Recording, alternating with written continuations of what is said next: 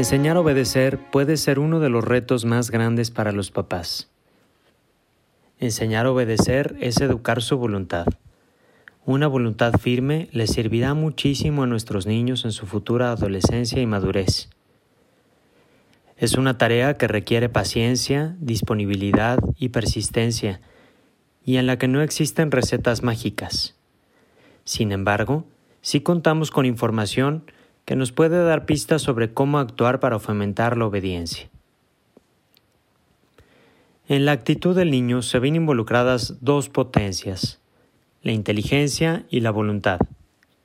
Mientras que su voluntad se inclina hacia todo lo que percibe como bueno y que le atrae, la inteligencia le ayuda a descubrir qué es bueno. En los niños lo más común es que quieran conseguir todo inmediatamente. Si a un niño se le antoja una caja de galletas de chocolate, en ese momento se las va a comer, toda entera, sin pensar que en media hora a lo mejor debería de cenar, o que luego puede tener dolor de estómago. Por eso, el esfuerzo de los papás en estas primeras etapas será ayudar a que la voluntad del niño, que es débil y que busca conseguir todo de inmediato, en el aquí y en el ahora, se fortalezca que no se rija solamente por sus tendencias. Los papás, como los primeros y más importantes educadores de los hijos, tienen autoridad. Por eso es muy importante saberla ejercer bien.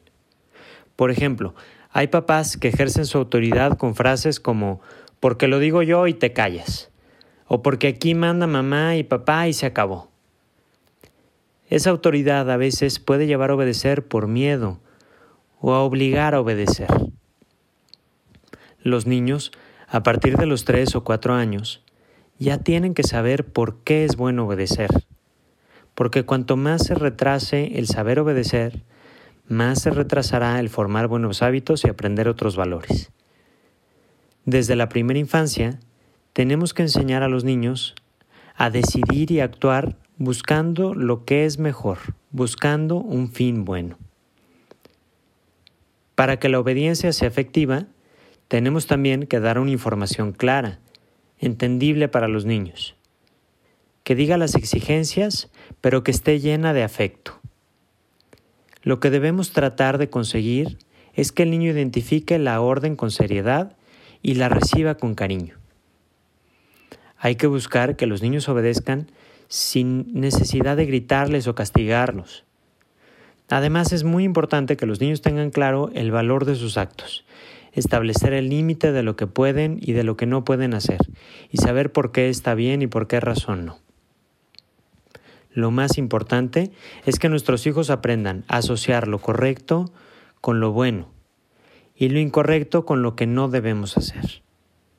Para lograr esto, sí podemos recurrir a algunos premios, que no tienen que ser materiales, sino afectivos, como felicitarlo cuando hace algo bien, reconocerle sus buenas obras. Y también hay consecuencias de las cosas negativas, que no tienen que ser físicas, sino pueden ser la ausencia de algo que era agradable para ellos. En resumen, 1. Los papás son los primeros y más importantes educadores en la virtud de la obediencia, con lo que están formando la voluntad de sus hijos. 2. En la primera infancia hay que enseñar a decidir y actuar siempre por lo que es bueno. 3.